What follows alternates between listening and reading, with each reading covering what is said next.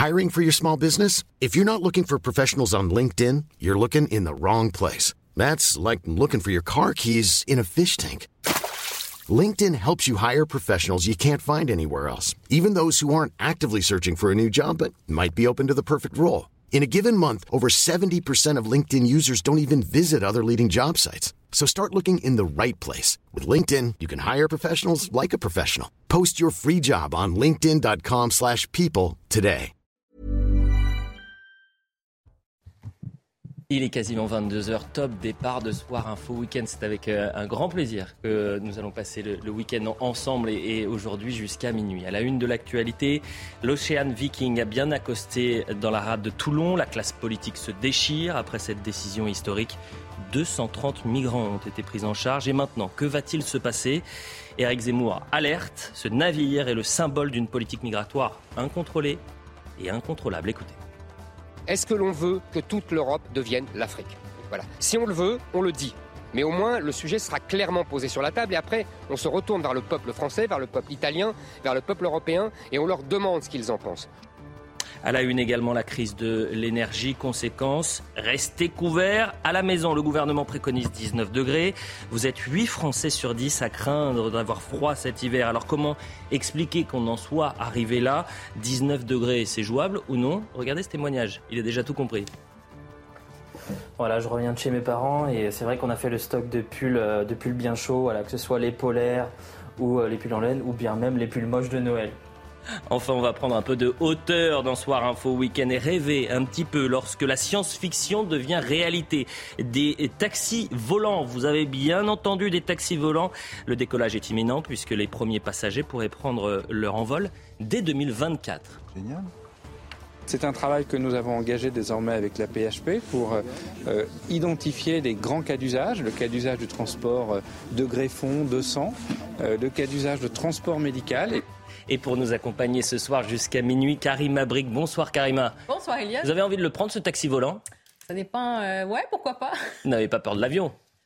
Bon, alors du taxi euh, volant non plus. Euh, Non, non, c'est pas ça. En fait, c'est plutôt, j'imagine, là, s'il y en avait plein comme ça. Ah, autour. je suis d'accord. Ah, ça, c'est autre chose. On va en parler. Et ça va être pour quelle raison aussi C'est ça Est-ce aussi. qu'il peut y hein? avoir des bouchons euh, au-dessus de nos têtes? Euh, Nathan Dever, merci d'être avec nous. Bonsoir, cher Nathan. Bonsoir, Elliot. Euh, nous sommes avec Pierre Gentillet, Maître Bonsoir. Pierre. Bonsoir, Matteo Gisalberti. Bonsoir, buonasera, Matteo. Et c'est important de vous avoir ce soir puisqu'il y a des tensions entre Rome et Paris au sujet euh, de l'Ocean Viking et François Calfon. Bonsoir. Bonsoir François, merci d'être avec nous. On fait un point sur l'information puisqu'il est 22h tout pile. C'est tout de suite. Emmanuel Macron salue le retour de Kherson à l'Ukraine, un pas important vers le plein rétablissement de ses droits souverains après la reprise de la ville aux mains des Russes par les troupes de Kiev. Sur Twitter, le chef de l'État l'affirme, la France restera aux côtés des Ukrainiennes et Ukrainiens. Dans l'Oise, Elisabeth Borne a présidé une cérémonie dans la clairière de Compiègne où l'armistice a été signé le 11 novembre 1918. À l'occasion de ce 104e anniversaire, la première ministre s'est exprimée à l'heure où les bombes tombent à nouveau sur l'Europe. Les mémoires de la Première Guerre mondiale nous rappellent que certaines valeurs doivent toujours être défendues. Dans le reste de l'actualité, le Vatican annonce l'ouverture d'une enquête préliminaire concernant le cardinal Jean-Pierre Ricard. Le parquet de Marseille en a également ouvert une ce mardi. Lundi, l'ex-archevêque de Bordeaux, en retraite depuis 2019, a avoué avoir eu il y a 35 ans une conduite répréhensible avec une jeune fille de 14 ans. Enfin, la France et le Royaume-Uni annoncent des progrès pour un accord concernant les migrations clandestines. Dans un communiqué, les deux pays affirment qu'il est urgent de s'attaquer à toutes les formes d'immigration clandestine, y compris les traversées d'embarcations de fortune. Londres serait prête à verser 91 millions d'euros à la France pour un renforcement policier sur les plages françaises. Voilà pour le point sur l'information. La publicité, on revient dans un instant pour le début des débats. Allez, 22h10, top départ de, de Soir Info Week-end pour les débats avec Nathan Dever, François Calfon, avec Pierre Gentillet, avec Matteo Ghisalberti, spécialiste de l'Italie. Euh, et heureusement que vous êtes là ce soir pour comprendre, parce qu'on a bien compris que Giorgia Meloni n'était pas très contente des déclarations des autorités euh, euh, françaises. Les Italiens sont choqués, tiens, ou pas, par ce qu'a pu dire Gérald Darmanin? Oui, disons qu'ils n'ont pas compris pourquoi un ministre de l'Intérieur de notre pays euh, voulait gérer des questions qui sont nationales. On est également avec Karim Abrik, bien sûr, l'habitué de Soir Info Week-end. L'Ocean Viking, c'est l'information de ce vendredi, a débarqué euh, ce matin au port militaire de Toulon après 20 jours en mer. À son bord, 230 migrants secourus en Méditerranée, 23 euh, femmes, 44 mineurs non accompagnés et 8 enfants de moins de 7 ans. Donc si on fait les calculs, vous avez une majorité d'hommes adultes. C'est une décision historique prise par le président français, car c'est la première fois qu'un bateau dit ambulancier euh, opérant au large de la Libye accoste sur notre territoire. On est en direct avec Augustin Donadieu, qui est notre envoyé spécial. Merci Augustin, vous êtes euh, sur la presqu'île de Giance à hier. Et on a déjà, on a déjà vu des transferts euh, de, migrants. Une partie de ces rescapés ont été transférés. Qu'est-ce qui va se passer pour ces migrants? C'est la question ce soir. Qu'est-ce qui va se passer et quel est le protocole? Eh bien, Eliott, déjà première précision, la totalité des migrants est arrivée euh, dans le lieu juste derrière moi il y a quelques minutes. Le septième et dernier quart en provenance euh, de la base navale de Toulon euh, est arrivé ici et a donc déposé ces migrants dans le lieu derrière moi. Dès demain, ces migrants, eh bien, ils vont commencer leurs démarches administratives. Ils vont notamment pouvoir, eh bien, prendre rendez-vous avec ces, agents de l'OFPRA, l'Office français de protection des réfugiés et des apatrides. Ils vont pouvoir formuler leurs demandes à leur côté, accompagnés de traducteurs et d'associations qui seront là euh, pour les aider, mais pour leur place à l'acclimatation, puisqu'ici ils arrivent dans un lieu qu'ils ne connaissent pas, avec, euh, avec un langage qu'ils ne parlent pas. Alors ici, 40 membres de la Croix-Rouge sont là pour les épauler, pour les aider. Ils leur ont apporté eh bien, des vêtements, puisqu'ils arrivent euh, sans rien. Ils leur ont fait un pot d'accueil, ce sont leurs termes, avec de quoi se restaurer, de quoi se, se désaltérer également. Et ils leur ont fourni des téléphones portables. Pourquoi? Bien parce que comme ils n'ont absolument rien sur eux, il a fallu bien évidemment qu'ils préviennent leur famille ou leurs amis restés euh, dans leur pays d'origine. D'ailleurs, à ce propos, je vous propose d'écouter un membre de la Croix-Rouge qui nous explique ceci.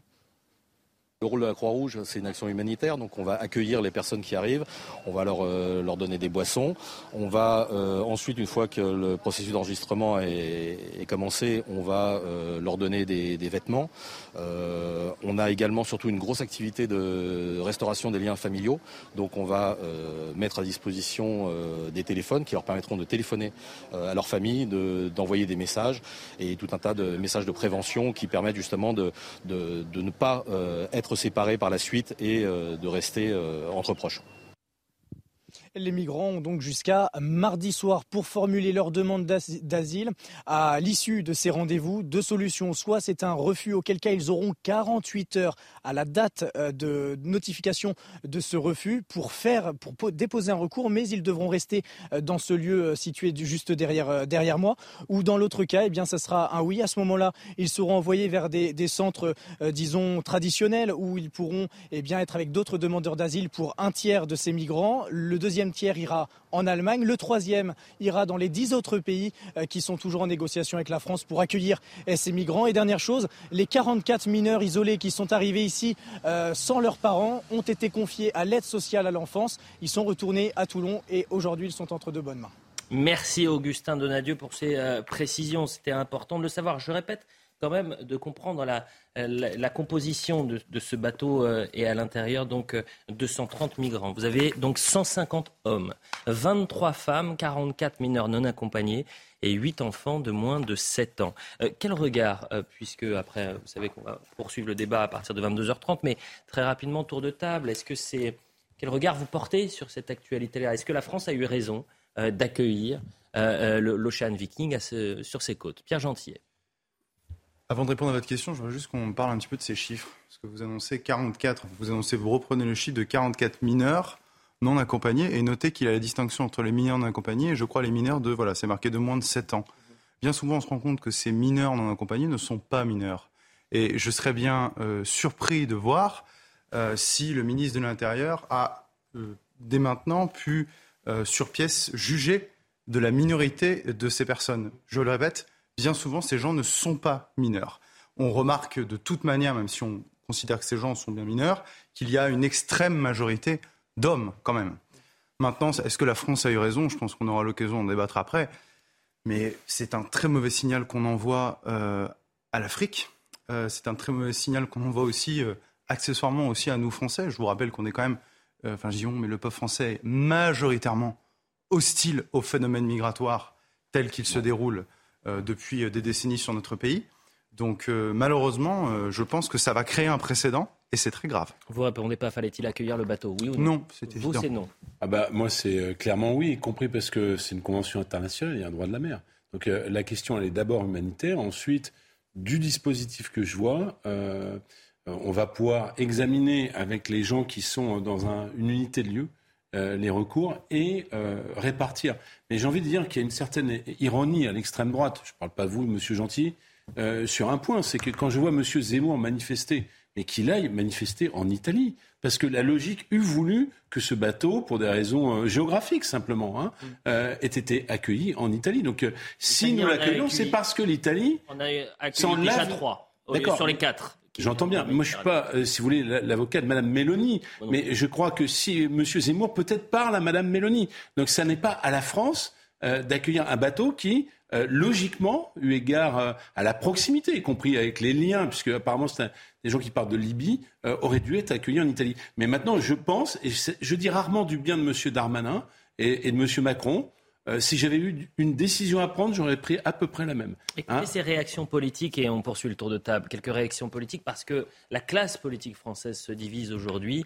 Il y a ceux qui considèrent que c'était une évidence, qu'il y avait un devoir d'humanité, et puis il y a ceux qui disent, eh ben, Emmanuel Macron, Gérald Darmanin, ils ont ouvert la boîte de Pandore.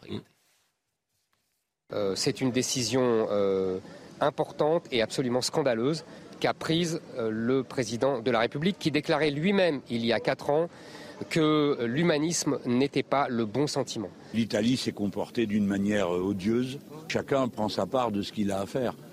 Alors euh, c'est bien que les ports français soient ouverts. Il y a deux choses. La situation sanitaire tout court, et la situation sanitaire des enfants. Est-ce que le devoir de la France d'humanité n'est pas en premier de prendre soin des enfants. Et je vous rappelle la clé de répartition. C'est la chute de Rome.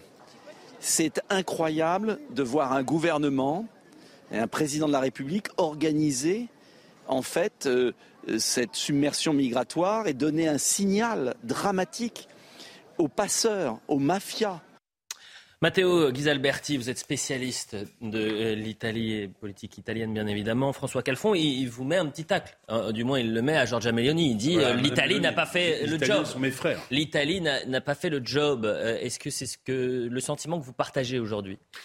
Je ne le partage pas, tout simplement parce que, bon, déjà, je suis aussi italien, je suis aussi français.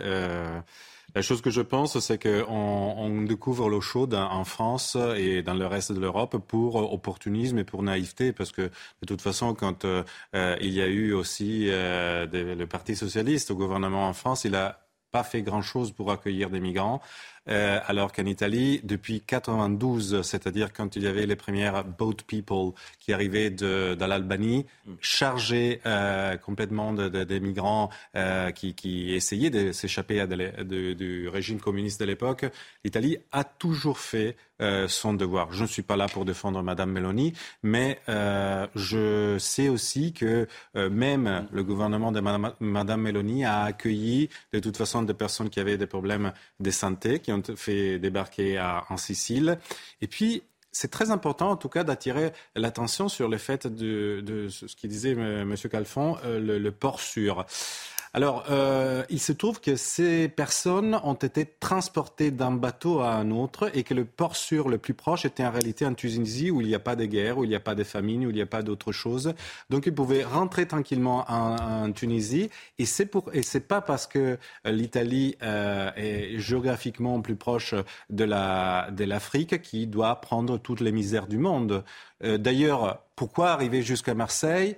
Vu qu'il y a un territoire français qui est beaucoup plus proche, au milieu de la Méditerranée, la Corse, mhm. bah, si on voulait faire vraiment de l'humanitarisme, pardon, on pouvait le faire tranquillement, sans faire beaucoup de bailam euh, comme on a fait maintenant. On, reviendra évidemment sur ces tensions entre Paris et Rome. Nathan, je sais que vous avez envie de réagir, Karima également. Euh, François Calfon, vous avez peut-être envie de lui répondre à Mathéo, mais il y a la publicité. On revient dans quelques instants. Je rappelle juste ce chiffre qui est quand même intéressant.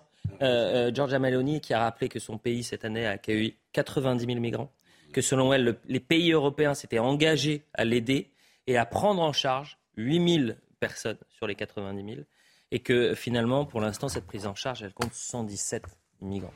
Voilà pour euh, ces chiffres. On revient dans un instant. On continue de parler de l'Ocean Viking, c'est l'information du jour. Mais on a énormément de choses à, traiter. On parlera de Kherson, on parlera du froid. 19 degrés à la maison. Est-ce que vous êtes prêt à, à vous chauffer? Est-ce qu'on peut parler de se chauffer en hiver sous 19 degrés? Vous allez devoir mettre un pull. Du moins si vous restez à la maison et sur votre canapé à nous regarder, c'est tant mieux. A tout de suite.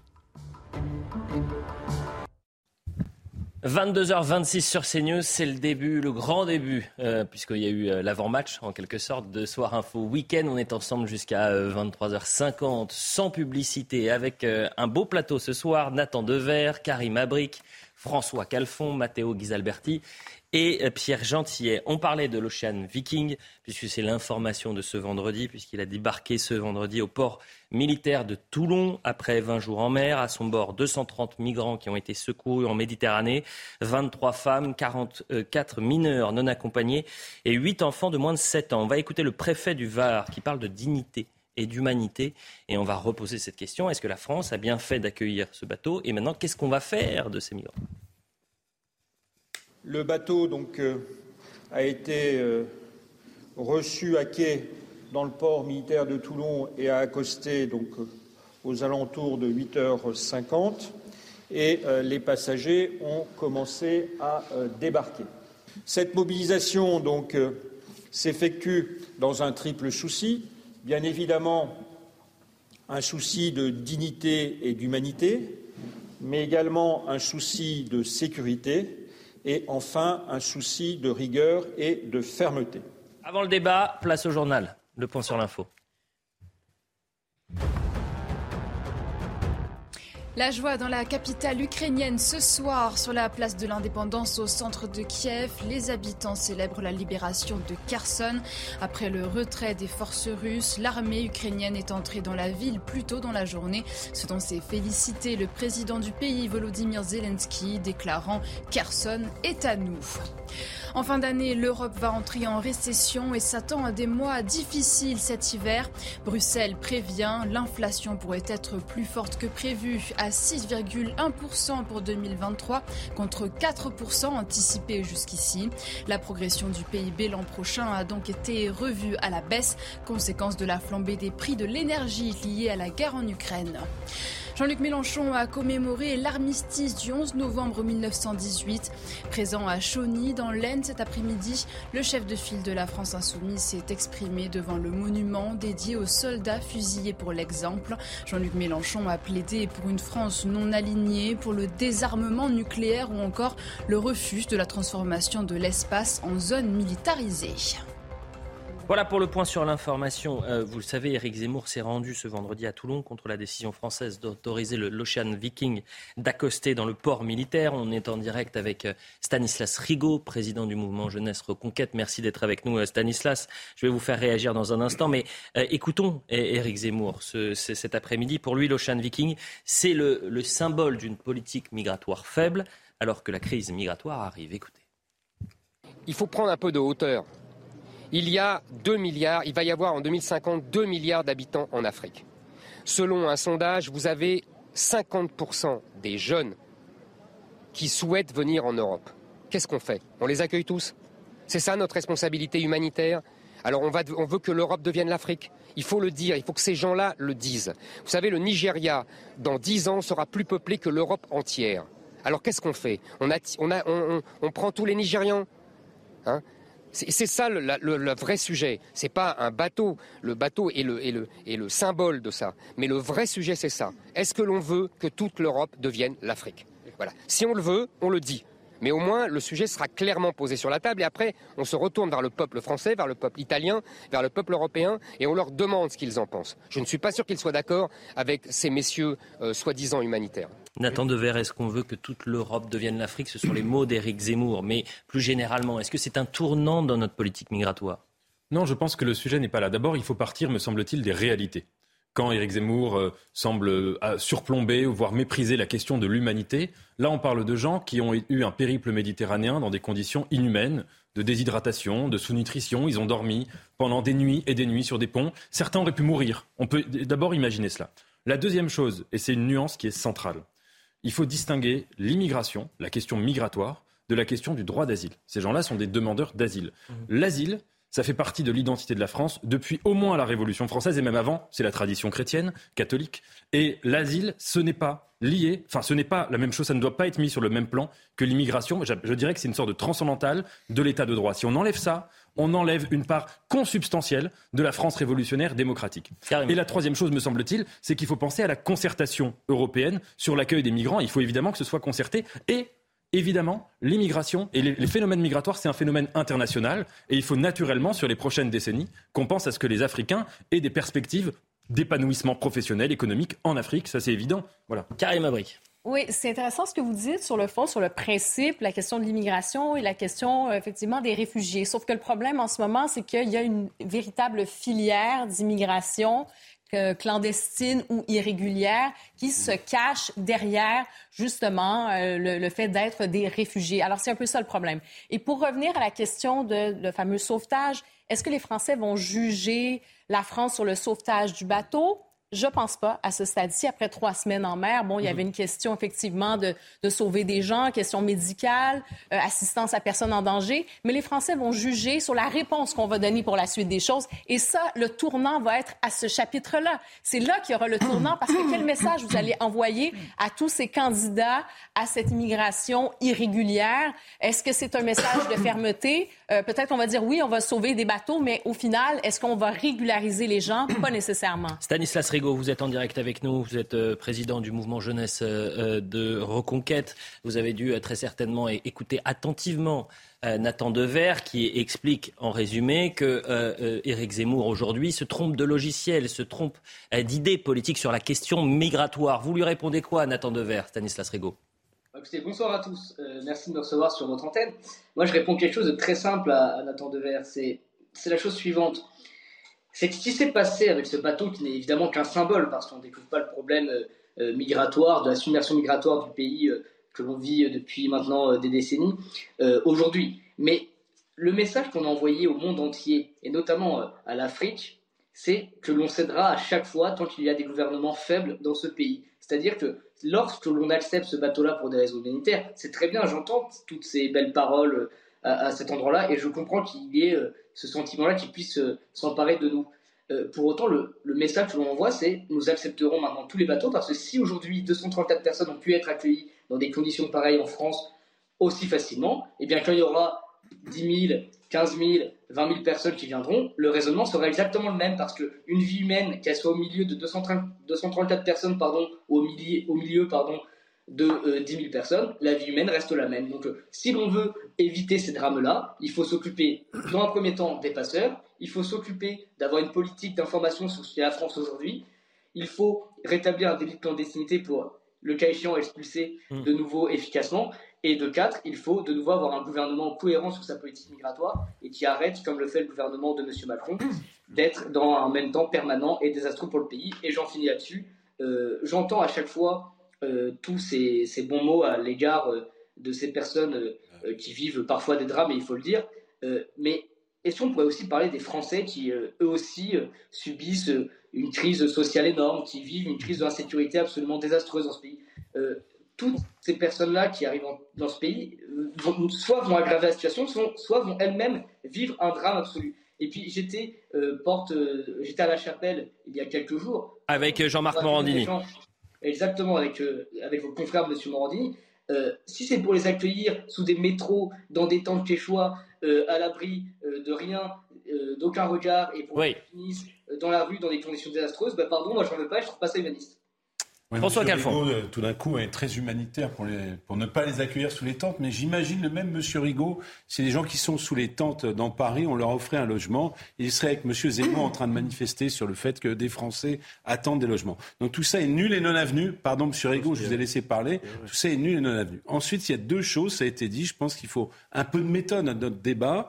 Euh, il y a la question de l'asile, et cette question de l'asile, si quelqu'un la remet en cause, très bien. Mais euh, j'entendais M. Morandini qui est allé voir euh, sur un camp à la chapelle des Afghans. bah, si on veut laisser les Afghans se faire égorger en Afghanistan et, ne pas reconnaître qu'il y a une situation euh, euh, tout à fait difficile. Donc c'est mieux de les avoir sous les, sous les métros non, je pense que c'est mieux de, ne pas les accueillir dans des conditions dignes. De la même façon que je soutiens la révolution en Iran contre les mollahs, c'est mieux d'aller contre le régime des talibans. Mais on ne va pas le régler en cinq minutes. Mhm. Ensuite, il y a la question, parce que moi je, je ne me défausse pas, vous me connaissez, je n'ai pas forcément la même opinion que celle de M. Rigaud, par exemple, mais je trouve que vous avez quand même tous une vision assez peureuse et paranoïaque. C'est-à-dire qu'on ne parle que du pays qui reçoit, des pays qui reçoivent en Europe, et on ne parle jamais de l'Afrique. Et en réalité, cette affaire de l'immigration, regardez ce qui s'est passé pendant la crise syrienne.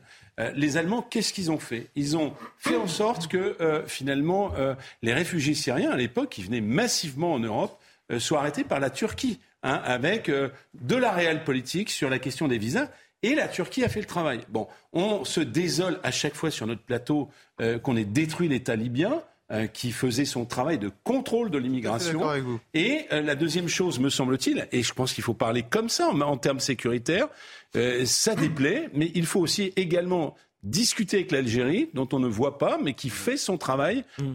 de retenir les migrants subsahariens. Je, je, le dis de manière assez forte d'ailleurs. Alors je dis d'un mot parce que euh, Monsieur Zemmour a une vision paranoïaque. Vous savez quel est le pays francophone euh, le plus peuplé au monde? Hmm. Le pays, francophone aujourd'hui, à l'heure où on parle, c'est pas la France. C'est la République démocratique du Congo. Eh bien, moi, je vous dis, on a détruit l'alliance française, et je vous dis que la France. Belge, le Congo, en l'occurrence, c'était pas français, mais. D'accord, mais enfin, si vous rejetez les Belges, c'est votre problème. Moi, je suis fier de la francophonie. très bien. Allez, Pierre Gentil. Non, mais attendez, moi, j'ai une question simple en fait à vous poser en vous entendant tous hein, ici, enfin, en l'occurrence Nathan et Monsieur Calfon, c'est euh, droit d'asile compris mais jusqu'à quand et combien en fait? J'aimerais bien juste qu'on me donne, donnez-moi un chiffre.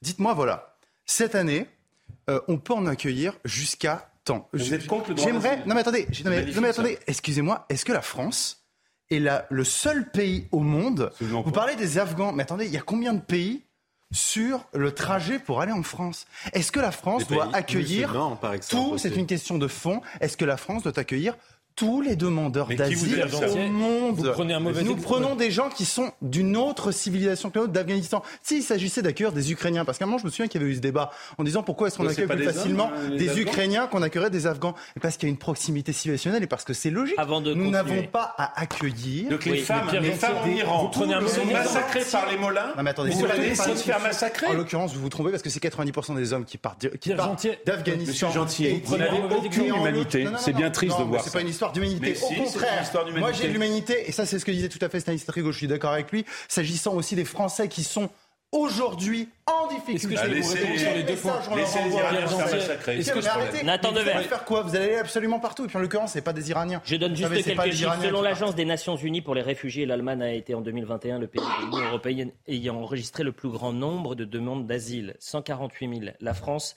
90 000, l'Espagne 65 000, le Royaume-Uni 56 000, l'Italie 43 000. Très rapidement. Sur l'exemple de l'Afghanistan, vous, dit, vous le savez aussi bien que ah moi, l'extrême majorité des Afghans sont partis qui sont partis sont partis dans des pays frontaliers ou extrêmement proches de l'Afghanistan. C'est une minuscule minorité, et c'est, j'exagère en disant, enfin, je, je fais un, un pléonasme, une minuscule minorité qui est partie en France ou en Europe. Premièrement. Et deuxièmement, je, vous réponds, permettez-moi de vous couper parce que justement vous parlez des Afghans et vous avez bien raison d'en parler dans des conditions qui sont extrêmement difficiles. Vous dites c'est une minorité d'Afghans qui arrive sur notre sol. On est incapable de, de pouvoir aider euh, et, de, euh, d'accueillir dans des conditions dignes et humaines 400 euh, migrants qui sont désormais dans, au pied de la porte de la chapelle. Voilà la situation du terrain. C'est-à-dire que si on n'est pas capable d'accueillir ces personnes-là, continuons à les accueillir dignement. Mais si on n'est pas capable de le faire dignement, peut-être réduisons le, flou. Moi, je pense qu'il faut justement les accueillir dignement. Et quand, Stanislas Rigaud disait euh, il faut, ils sont accueillis dans des tentes, donc ne les accueillons pas. Si on avait laissé ce bateau euh, dans la mer plus longtemps, peut-être quelques journées de plus, il y aurait sans doute eu des morts dans le bateau. Et on le sait. Donc si vous voulez, c'est grave. Et juste une chose, quand vous mettez en perspective avec les Français qui souffrent, moi, cette question-là, sur le droit d'asile, je pense que c'est central et pour les gens qu'on accueille et pour l'avenir de la France. Il y a un livre qui vous a sans doute marqué, je ne sais pas, Les origines du totalitarisme d'Anna Arendt, où elle montre très bien que ce qui a détruit l'Europe, ce qui a amené l'Europe à partir du principe de nationalité mmh. vers le nationalisme et vers les guerres mondiales, ça a été la question des apatrides, c'est-à-dire ce qu'on appelait en fait, c'est ce qu'on appelle aujourd'hui les migrants. C'est-à-dire que dès lors que les nations se sont retournées contre les apatrides, beaucoup de qui venaient notamment de Russie, c'est ce qui a décomposé l'Europe. Donc si vous voulez, combien Mais c'est pas un tableur Excel. Mais c'est pas une question quantitative. Monsieur Gentil, quand et combien en Monsieur fait, on va devoir Monsieur accepter Gentil, ce flux Monsieur Gentil, c'est pas une question. Monsieur Gentil, pardon, mais j'ai vu le film Simone Veil l'autre jour qui m'a euh, beaucoup ému. Et si on avait dû, comme vous, avoir un tableur Excel euh, euh, aux États-Unis, dans les pays qui n'étaient pas occupés par l'Allemagne nazie. Est-ce que vous allez juste me laisser terminer Non, mais attendez, Est-ce que le tableur Excel, est-ce que le tableur Excel aurait trié ceux qui partaient dans les camps et ceux qui ne partaient pas. Ce sont des parallèles. Ce sont des parallèles. Je vois que l'humanité ne vous touche pas. Non, non, non, non. C'est assez terrible. Les flux migratoires que nous connaissons, nous ne les avions pas avant. D'accord Les flux migratoires qui nous viennent d'Afrique, qui nous viennent du Moyen-Orient, nous ne les avions pas dans les années 30, 40. Avant de continuer. Non, non, mais on n'avance pas là pour l'instant. S'il vous plaît. François Calfon. Non, mais François Calfon. Personne, ça veut dire nous acceptons trop. Pierre Gentillet et François. Une dernière remarque. Tout à l'heure, tout à l'heure, dans sa dispute, j'étais avec Julien Drey, qui est un ami à vous, j'imagine, en tout cas, qui, et qui, qui partage les mêmes euh, idées politiques que les vôtres. Euh, il disait, mais euh, en fait, la politique migratoire aujourd'hui, il faut une politique des quotas euh, en France. Donc, bah, c'est un peu le tableau Excel pardonnez-moi, donc c'est le système de quotas. Stanislas Rigaud, Stanislas Rigaud, avant d'avoir votre réaction, Stanislas, moi je vais vous faire réagir sur une déclaration quasi prophétique de Nicolas Sarkozy. Il était notre invité en septembre 2021. Septembre 2021, il était l'invité de Laurence Ferrari. Et regardez ce qu'il dit sur la crise migratoire. Il dit, elle n'est pas derrière nous, elle n'est pas actuellement, elle sera demain cette crise migratoire. Écoutez.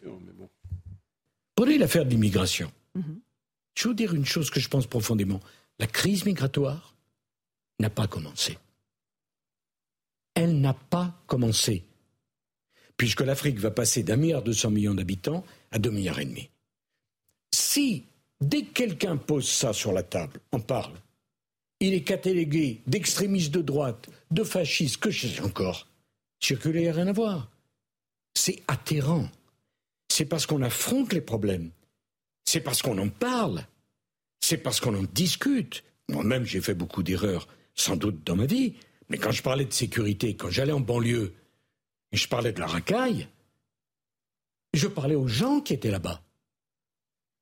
Et le vide permet aux excès et aux extrêmes de prendre toute la place. Stanislas Rigaud, vous vouliez réagir. Est-ce que vous trouvez que sur la question migratoire, il y a un, tabou euh, dans la politique euh, et chez nos gouvernants, c'est-à-dire cette impossibilité, cette incapacité de voir le problème, de le, de le présenter euh, en quelque sorte, et surtout que le choix soit un choix qui soit donné aux Français, accordé aux Français? Deux petits points d'abord euh, pour répondre très rapidement à M. Dever.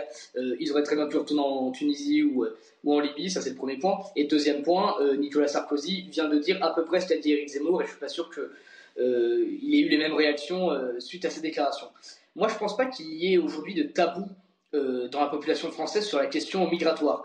Ce qui est sûr, en revanche, c'est qu'il y a encore des donneurs de leçons euh, qui sont euh, soit au gouvernement, soit euh, classés à gauche de l'échiquier politique, qui, parce qu'ils n'ont pas envie d'en parler, parce qu'ils n'ont rien fait par le passé, ne veulent plus mettre ce sujet sur la table parce qu'ils sont extrêmement mal à l'aise. Et vous avez raison, je crois que ce sont les Français qui doivent décider aussi de la politique migratoire. Et plusieurs candidats à l'élection présidentielle, dont Éric Zemmour, mais aussi Marine Le Pen et peut-être M. Dupont-Aignan, mais j'ai un léger doute, proposaient de traiter ces questions-là par voie euh, de référendum. Eh bien, j'entendais toujours, pareil, sur votre plateau, euh, parler euh, de République, des institutions, de, mm. De, tradition française républicaine, etc. Eh bien, il y en a une aussi, c'est le référendum. Eh bien, je pense que si on posait la question aux Français de ce qu'ils pensaient de l'arrivée de ces migrants, eh bien, nous aurions une réponse qui irait sûrement dans notre sens. Eh bien, c'est pour ça qu'avec Éric Zemmour, nous voulons être les premiers opposants politiques à la politique migratoire du gouvernement en place. Et nous serons là aujourd'hui à Toulon, nous étions aujourd'hui à Toulon, nous étions hier à Calac, et nous serons là demain euh, aux côtés de ceux qui ne veulent pas que le pays soit submergé par des vagues migratoires incontrôlées. Merci beaucoup Stanislas Rigaud pour votre réaction. Je veux qu'on avance un peu et on est avec Matteo Ghisalberti. Matteo, vous êtes spécialiste de l'Italie et c'est vrai qu'il y a aujourd'hui un point de tension important entre Paris et Rome. Alors que l'Italie a autorisé, je le rappelle, l'accueil, il y avait quatre bateaux en mer Méditerranée. Euh, L'Italie en a accueilli trois. Euh, c'est-à-dire et des milliers de des centaines de milliers pendant bien sûr pendant des années. Euh, la France a condamné le refus de l'Italie d'accueillir l'Ocean Viking. Gérald Darmanin a parlé d'une Italie très inhumaine. Et la réaction, vous allez l'écouter, celle de Giorgia Meloni, c'était cet après-midi. Écoutez. J'ai été frappé par la réaction agressive du gouvernement français qui, de mon point de vue, est incompréhensible et injustifiée. Je pense qu'une grande partie de l'opinion publique a également été un peu frappée. Qu'est-ce qui les rend si furieux? Le fait que l'Italie doit être le seul port de débarquement possible pour les migrants en Méditerranée? Parce que ce n'est écrit dans aucun accord. Je veux interroger mes homologues à ce sujet. L'Italie doit-elle être par choix le seul port de débarquement possible pour les migrants arrivant d'Afrique? possibile di sbarco per i migranti che arrivano dall'Africa? Je pense que cela ne semble pas correct. Est-ce qu'il est injuste aujourd'hui d'attaquer l'Italie, euh, comme euh, la France, en tout cas le ministre de l'Intérieur et le président de la République le font ou l'ont fait? Je vous ai porté deux choses qui m'appartiennent, c'est mes deux passeports français et italiens, pour dire que euh, je trouve absolument incompréhensible le fait que euh, entre deux pays amis, euh, liés par des siècles d'histoire, on arrive à menacer tout de suite de euh, rétorsion comme si on était en guerre. Heureusement, la guerre entre l'Italie et la France s'est terminée il y a beaucoup de décennies, euh, mais euh, je crois que plutôt que regarder le problème, on regarde le droit et, on ne trouve pas de solutions. Mmh.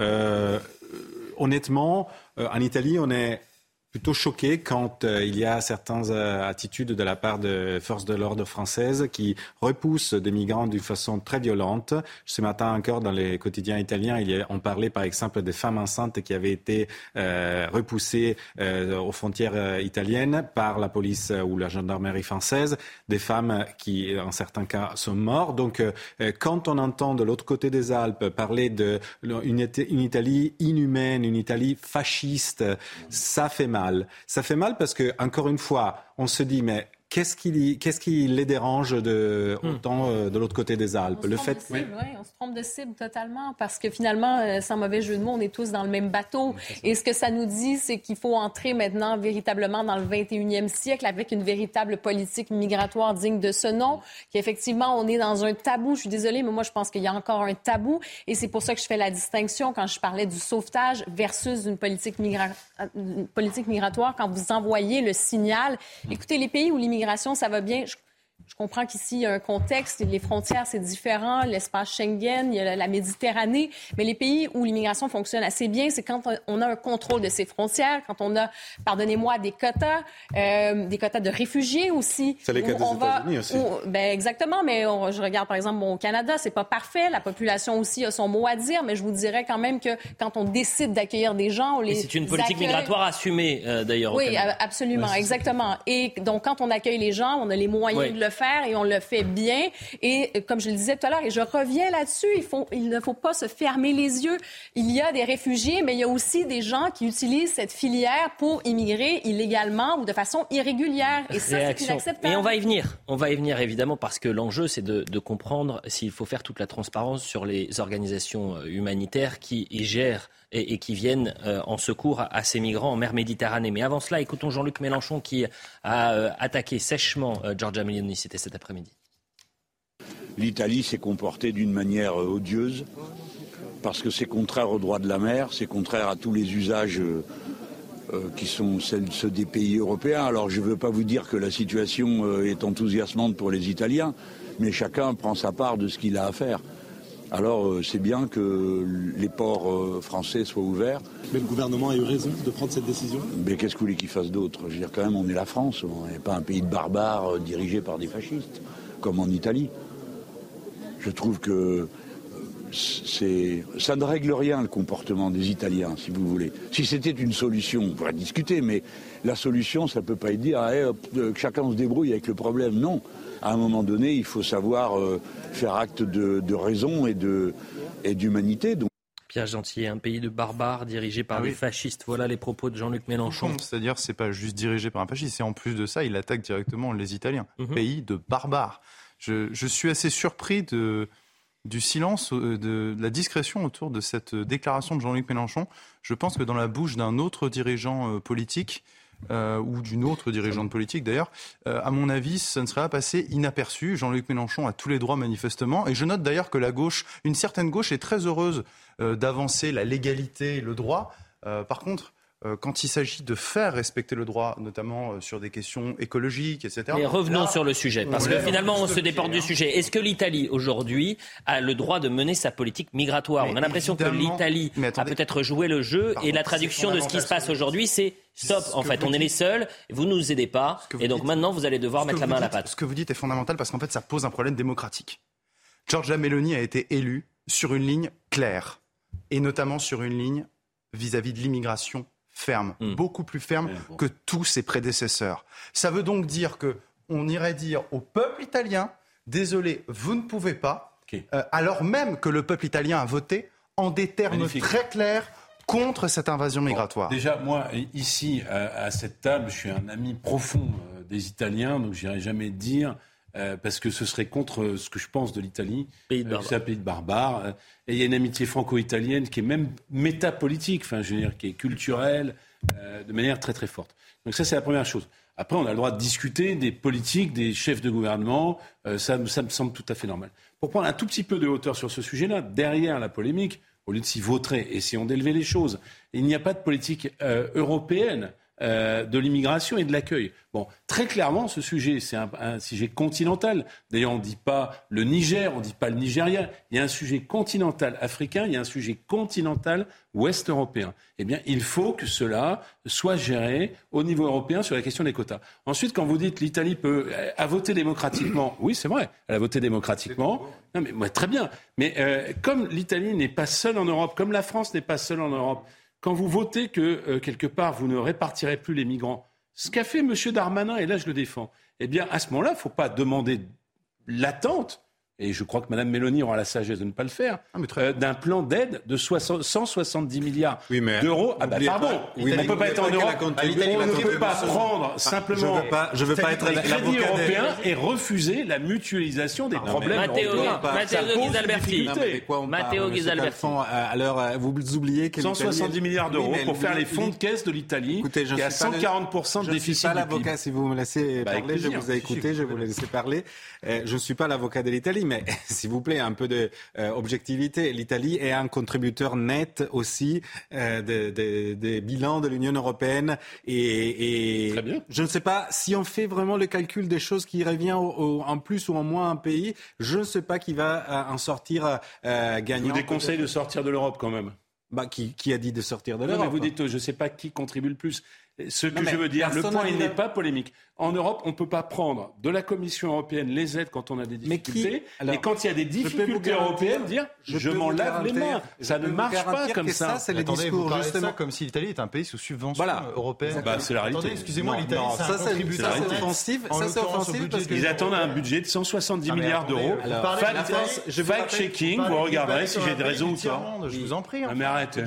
Je euh, L'Italie Attendez, on n'est pas. assistée Si par vous la voulez, Commission c'est pas ce que j'ai dit. J'ai dit des choses très factuelles et vous partez ailleurs. Non, non, non, non, Vous non, dites non, que- non, non. que l'Italie est un Vous savez pays très bien, surtout surtout, il y a- sous, sous, sous Non, je dis que vous attendez un plan d'aide de l'Europe, je suis très précis, de 170 milliards d'euros. Voilà la réalité. si Mme Mélanie dit, ben moi je m'en lave les mains de la solidarité Oui, mais européenne vous sur savez l'immigration, combien- Un instant. Vous savez elle se combien lavera de milliards- peut-être aussi les qui mains m'inter- des Vous plans savez d'aide combien de européens. milliards Voilà. chaque pays de Attendez, l'Union européenne obtient de la Commission Très européenne bien, mais il faut être solidaire. Ce quand qui m'intéresse au-delà des chiffres, puisqu'on peut jouer sur tous les chiffres, euh, euh, dans cette conférence, Giorgia Meloni, euh, François Calfon, elle a rappelé que son pays, et je le disais avant la publicité, elle a accueilli cette, cette année 90 000 migrants. C'est une ville, Euh, que c'est une une ville. ville, bien sûr, 90 on 000 nous dit migrants. qu'il y en a eu 400 000. Attendez, que les pays européens, puisque vous dites qu'il n'y a pas de coopération européenne, si, il y avait justement des relations et il y avait une règle du jeu, c'est vous accueillez des migrants et nous, on fait un tiers en France, un tiers en Allemagne et un tiers aussi dans les autres pays. En les cas, il y a une aide.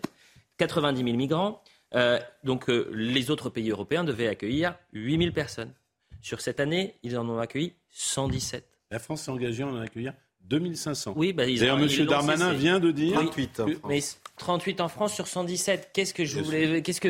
Non, mais sur, sur ce point, vous avez- vous- ça c'est vrai, c'est une vérité. je- Il n'y a pas assez C'est de pas d'avoir raison de ou tort, j'essaie de comprendre Non, mais pourquoi on attaque l'Italie aujourd'hui. Est-ce que c'est normal euh, d'être aussi dur avec nos voisins euh, transalpins? Est-ce que Giorgia Meloni a- a- est en train de, de- de freiner en quelque sorte cette coopération européenne? C'est toutes ces questions qu'on essaie de se poser. Mais bien sûr, mais il y a- il y, a une chose qui est vraie, c'est que peut-être train de faire quelque chose que euh, Darmanin ne réussit pas à faire. N'a pas le courage de le faire, c'est ça que vous voulez dire Il y a une chose qui est vraie, c'est qu'il n'y a pas assez de concertation européenne sur Oui. l'accueil des migrants. ça, on est tous d'accord, on l'a vu en 2015, on le voit depuis continuellement, ça c'est une vérité.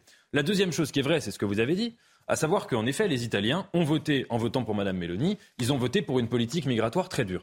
Et là, ça pose le débat, en effet, comme vous disiez, élever le débat, ça pose le débat sur une question, et je pense que c'est ça fondamentalement qui nous oppose, c'est la question de la volonté générale contre l'état de droit. C'est-à-dire, est-ce que Ah, dans une démocratie, on suit le peuple quoi qu'il vote Mais moi, Ou est-ce je- qu'on estime qu'il y a un certain nombre de, de- de plans, Eh ben, de, je suis de tout à points fait d'accord avec qui vous. sont intangibles Je suis tout à fait d'accord avec vous, mon cher Nathan. Mais voyez-vous, moi, je postule exactement l'inverse. Je pense que le peuple. Pas Je pense, pardonnez-moi, je pense en l'occurrence ici que l'intérêt vital du peuple que ce soit le peuple italien ou le peuple français, prime sur ces considérations. La Commission européenne n'est pas une instance élue. La Commission européenne ne représente Mais pas Conseil les européen, peuples hein. et ne Avançons. représente pas mieux Je rappelle juste que la Moi, je France, pense- je rappelle juste que la France a décidé de suspendre, vous l'avez dit immédiatement, l'accueil prévu de 3500 migrants actuellement en Italie.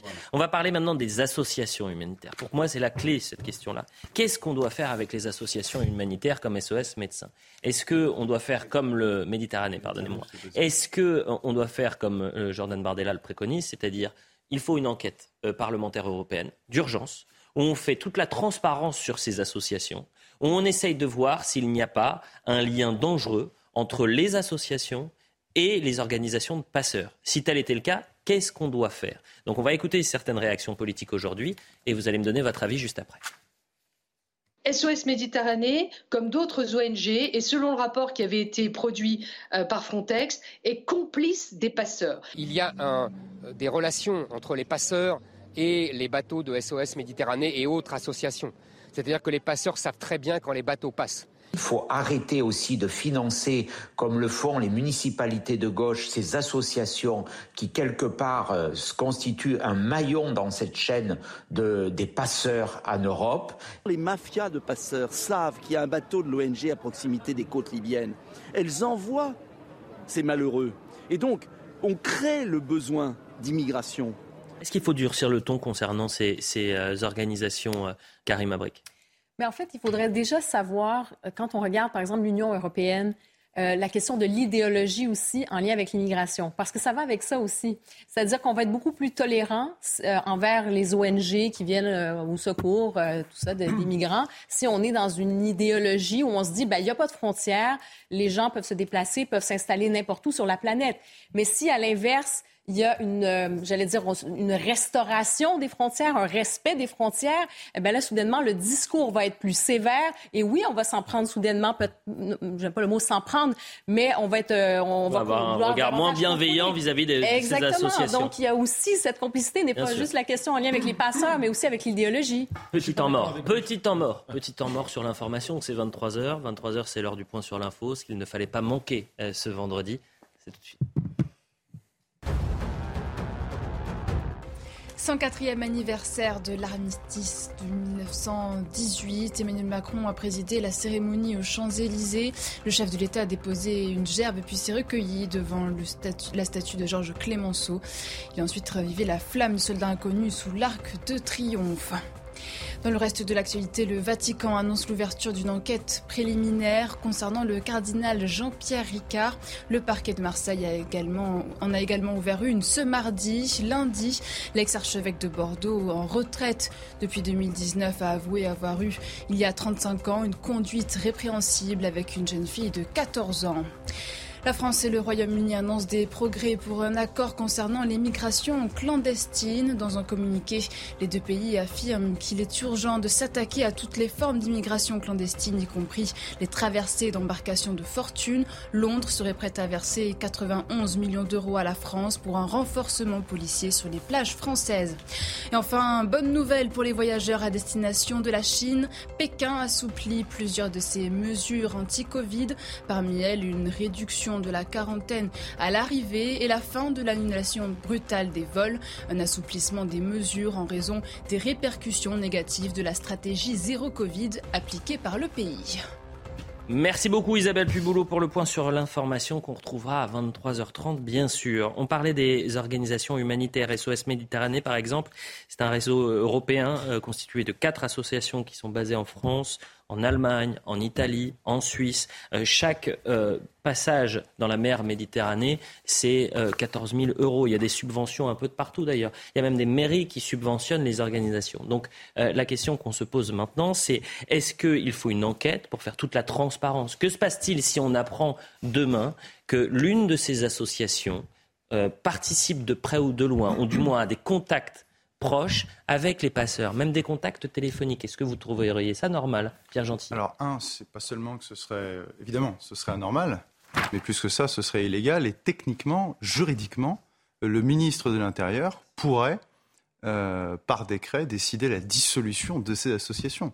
Encore une fois, ce serait une question de volonté politique. Si on arrivait effectivement à avoir une réunion d'éléments, qui indiquerait que ces associations, mais il me semble qu'il y a quand même un certain faisceau d'indices, et il y a d'ailleurs déjà des enquêtes qui ont été faites là-dessus, je renvoie à un certain nombre d'études, enfin d'enquêtes vidéo en ligne que tout le monde peut trouver, euh, qui a un, effet direct, une complicité de ces associations avec les passeurs de migrants. Une dernière chose là-dessus aussi, euh, regardez bien, il y a une carte du monde qui avait été faite, je crois, mhm. sur, voilà, c'est ça, sur euh, les interventions de, des, des, bateaux comme SOS Méditerranée aux abords des côtes libyennes. Et vous voyez, je crois que c'était de 2014 à aujourd'hui, à quel point ils s'approchent de plus en plus près des côtes pour réceptionner les bateaux de migrants.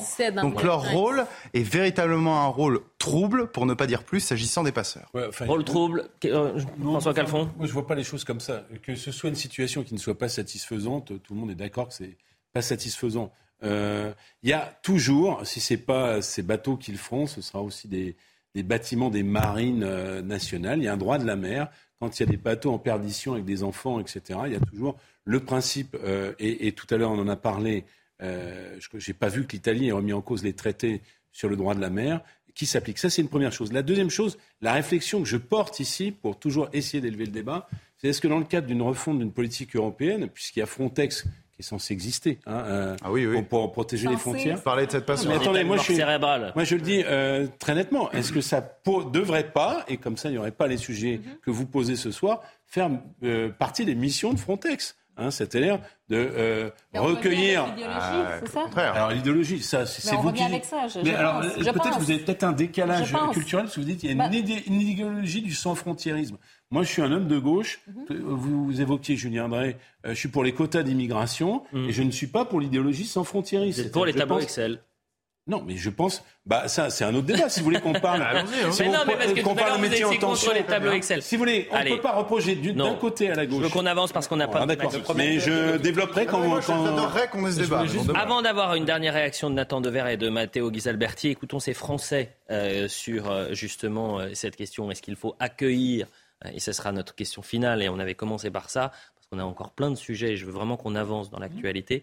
Euh, écoutons ces Français sur euh, est-ce qu'il fallait accueillir ou non ces migrants? Qu'est-ce qu'ils en, qu en pensent Micro de CNews. Je comprends pas. Après, il y a certainement une raison. Je ne sais pas ni pour ni contre. Hein. Je sais pas. Je comprends pas trop. Bah, c'est peut-être une très bonne chose. On peut pas les laisser mourir à mer, hein, n'importe comment. Hein. Oui. C'est un humain, donc on peut pas le laisser euh, périr. Mais c'est un fait qu'en France, quand on accueille des migrants, il faut qu'ils se conforment aux lois françaises. Je vois pas en quoi ce serait gênant. Bah, c'est vrai que c'est un coût. C'est un coût pour la France, mais après voilà, des gens, vous êtes obligés de les aider. Du point de vue humanitaire, on ne peut pas faire autrement. Après, si on analyse la situation, euh, c'est, ça peut être dangereux. Est-ce que c'est un tournant ce qui est en train de se passer, euh, Nathan Devers? Non, je pense pas. Je, vous, tout à l'heure, vous disiez que cette question des associations était une question idéologique. Je pense vraiment l'inverse. Je pense que c'est une bah, question euh, qui Les associations ont une idéologie. Effectivement, ils sont sans Enfin, ils sont, ils n'ont ah pas la même notion des frontières que certaines, certaines personnes. C'est le nom de ces associations souvent, mais je pense que ça s'appuie sur un effet de réel. C'est-à-dire qu'aujourd'hui, depuis un certain nombre d'années, la Méditerranée, c'est un fait objectif, c'est transformé plus ou moins en cimetière avec des gens qui se noient. Quand il y a des images qui parviennent sur les réseaux sociaux, on le voit, c'est exactement ça. Mm. À partir de là, la question, à mon avis, elle est très simple. Pourquoi la France On est tous soucieux de la grandeur de la France? Pourquoi la France, elle est admirée dans le monde? Pour son patrimoine, pour sa culture, pour tout, évidemment, mais surtout parce qu'elle a inventé, nationalement, dans l'histoire universelle, elle a inventé, pour la première fois, elle a fait advenir les droits humains. Alors imaginez qu'un pays comme la France piétine sa propre invention, qui est peut-être une de ses plus grandes inventions politiques, et peut-être même une des plus grandes inventions politiques de l'histoire de l'humanité. Vous imaginez, ne serait-ce que l'effet que ça aurait internationalement. Donc il s'agit on est prisonnier de ça à vie et de la vision que vous en avez en l'occurrence. Dire que je, je suis désolé, je vais peut-être répéter, rabâcher, mais euh, on va accueillir le monde entier dès l'instant que, à l'autre bout de la planète, attendez, je te réponds, euh, à l'autre bout de la planète, il y a quelqu'un qui est menacé de mort, et je conteste pas qu'il y a des gens qui soient menacés de mort à l'autre bout de la planète. Nous devons les accueillir. Je veux dire, c'est pas, vous êtes caricatural. bien en tête. C'est dommage. Que nous allons au regard de graves dangers. Nous avons en France un phénomène depuis des dizaines d'années qui n'a pas fait l'objet d'une question démocratique. Nous avons un phénomène d'africanisation de notre pays. Enfin là, vous et êtes ça, parti en plein délire. Ça y contribue à l'accélérer gravement. Moi, quand je vous écoute, Nathan, et j'entends Mhm. complètement votre position, mais ça me fait penser au discours euh, de, euh, des personnes pendant la crise sanitaire qui étaient sur euh, tout restrictif en, en mettant une position moralisatrice, c'est-à-dire qu'elles vous disaient Quoi, vous voulez pas porter le masque? Mais si vous faites tomber, quelqu'un tombe malade à cause de vous, et vous pensez au médecin, si vous voulez pas être vacciné, vous pensez, vous voyez, c'est-à-dire que la morale et euh, finalement l'humanité, l'humain qui va au-delà de Moi, toutes les, de C'est toutes les règles. intéressant parce que c'est- c'est- j'entends ce que vous dites, mais c'est pas la morale. Et moi, au contraire, j'y vois presque une, une- une- une continuité par rapport à ce que je disais pendant la crise sanitaire. C'est un attachement viscéral au principe de l'état de droit. Pendant la crise sanitaire, j'ai estimé qu'il y avait ces principes qui étaient piétinés. Avançons. Et là, c'est exactement le même cas. Les, Mathéo. les autres pays aussi, on est très attaché aux droits de l'homme. euh, que je sache, je veux dire, euh, en Italie, on a abrogé la, la- la peine de mort avant, par exemple, euh, la France.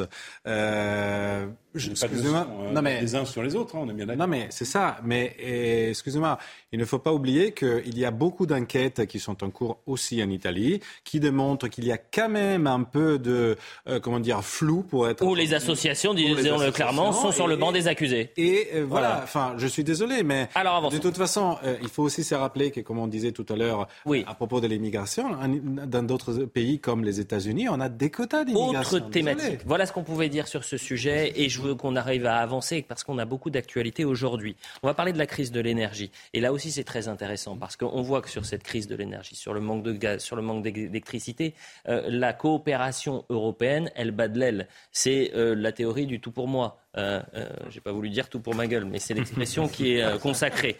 La crise de l'énergie, il va falloir donc sortir le pull à la maison. J'espère que vous êtes couverts, puisque le gouvernement, vous le savez, a fixé la jauge sur 19 degrés dans les foyers français pour ne pas être en manque d'électricité. Mais comment les Français vont faire pour respecter ces recommandations? Vous allez regarder ce reportage qui est vraiment très sympa. Reportage de Thibault Marcheteau. Les yeux rivés sur son ordinateur, Wesley garde un œil permanent sur sa consommation d'énergie. Là, je suis en train de vérifier euh, ma consommation d'énergie sur mon fournisseur, euh, chez mon fournisseur. Et comme on peut le voir, et voilà, le chauffage prend 53% de la consommation énergétique du logement. Wesley fait partie des 6 Français sur 10 qui craignent d'avoir froid chez eux cet hiver. Et pour ne pas augmenter la température de son chauffage et respecter les recommandations du gouvernement, il mise sur les bonnes vieilles méthodes. Le stock pour l'hiver.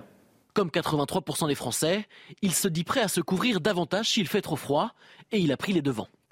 Voilà, je reviens de chez mes parents et c'est vrai qu'on a fait le stock de pulls, euh, de pulls bien chauds, voilà, que ce soit les polaires ou euh, les pulls en laine ou bien même les pulls moches de Noël.